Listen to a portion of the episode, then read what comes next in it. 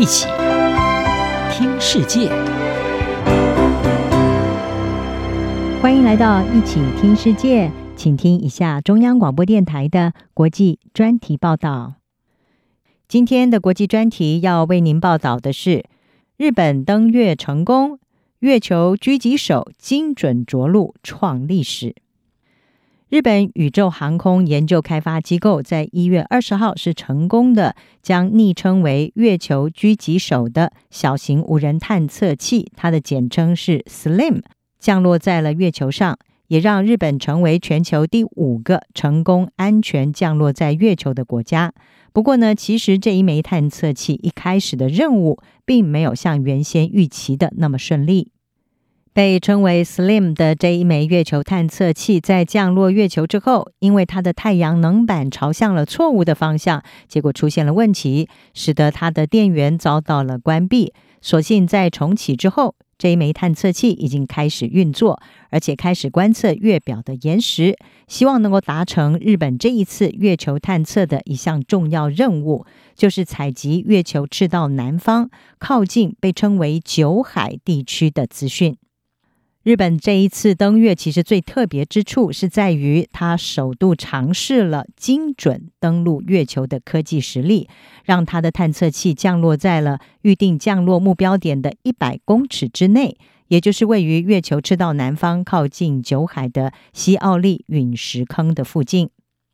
加拿大安大略西部大学的行星地质学教授奥辛斯基他说呢，他非常高兴他们选择了这个地方。奥辛斯基也是阿提米斯三号月球任务的地质学小组成员之一。奥辛斯基说，选择陨石坑的一项伟大之处是在于，探测器可以从地表的深处来挖掘岩石，这可以为人们提供一扇窗来了解星体表面下方的情况。伦敦自然历史博物馆卫星物质团体的首席资深研究员罗素，他是说，月球没有像地球一样拥有大气层，所以月球没有受到保护，会持续的遭到微陨石和辐射的轰击，而对它的表层带来损害。所谓的微陨石，就是指在星体表面上收集到来自这个星体之外的小天体。罗素是说呢，当陨石坑发生的时候，它会抛出被埋在下层的物质，而这些物质可能是更原始的，因为它们还没有经历过一种被称为是太空风化的损害。所以呢，在陨石坑可以看到新鲜的岩石，而让人们对月球能够有更多的了解。他说，月球所曾经经历过的事情，地球也都经历过。研究陨石坑也可以告诉我们有关地球自己的一些历史，因为从那里而来的岩石没有任何我们在地球上会经历的复杂因子，像是水、还有生命以及风等等。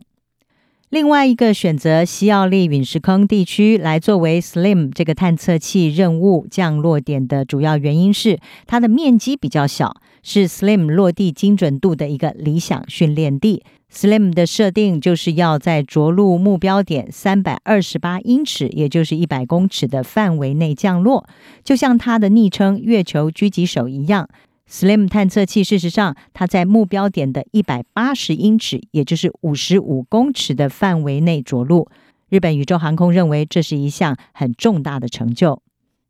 英国曼彻斯特大学地球化学和宇宙化学的研究员裴奈特·费雪他就说：“他们真的利用技术显示出，他们可以在非常小的着陆范围内降落，这是向前迈出的一大步，展现出未来可以在不同星球降落的能力。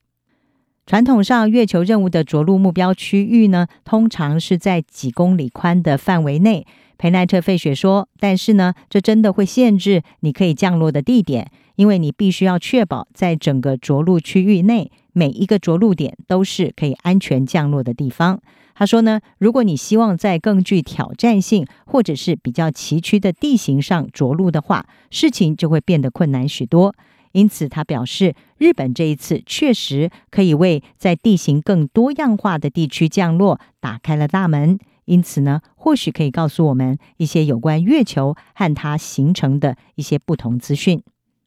裴奈特·费雪说：“如果你想一想，我们正试着要以从相当小地理范围中所收集的岩石为基础，来了解这整个星球的地质历史。所以呢，他说从许多不同地理点，尽可能的来收集越多的数据，真的非常重要。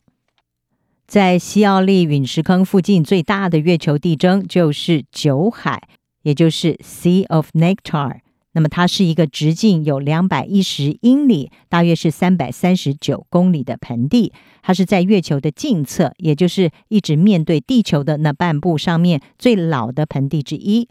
科学家会称这些盆地是海，是因为呢，古代天文学家第一次看天空上的月球的时候，他们认为它是被水所充满，因为看起来颜色比较深。但是后来从带回来的样本当中是发现，它们其实是巨大的熔岩平原。